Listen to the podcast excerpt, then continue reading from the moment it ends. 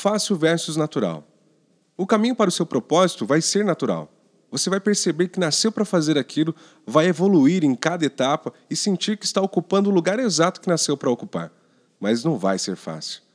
Muitas pessoas confundem os termos e por isso abandonam seus projetos de vida. Quando estou falando sobre desenvolvimento pessoal, sinto que estou levitando, que sou guiada por uma força maior que conta comigo para desempenhar aquele papel. É natural para mim. Mas não existe nada de fácil em ler um livro por semana e escrever três textos por dia. Ajudar pessoas a encontrar o propósito é natural para mim, mas não é fácil. Se for fácil, não pode ser a sua grande missão. Afinal, a sua missão é o grande impacto que você veio ao mundo entregar.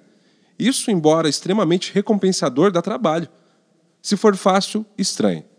Passar o dia respondendo e-mails é mole para mim, mas é zero natural. Sinto que estou desperdiçando meu tempo, que deveria estar fazendo coisas mais importantes. E tenho razão. Para te ajudar, a diferença entre fácil e natural, de maneira ainda mais profunda, preciso explicar a diferença entre talentos e conhecimentos. Talentos são naturais, conhecimentos são adquiridos. Comunicação é um talento que tenho. É natural para mim me comunicar.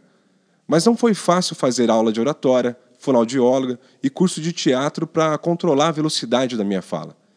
Esse é o caminho. Reconheça seus talentos e siga o que é natural para você a partir deles. Mas abandone a expectativa de que a jornada vai ser moleza. Ter um propósito não torna tudo fácil, mas te dá força inabalável para superar o que é difícil. Portanto, após diagnosticar para onde os seus dons te apontam, se certifique de aprimorar esses impulsos com muito conhecimento e trabalho duro. Assim e só assim a estrada para a realização pode ser percorrida. Conte comigo ao longo dela, hoje e sempre, vivendo de propósito.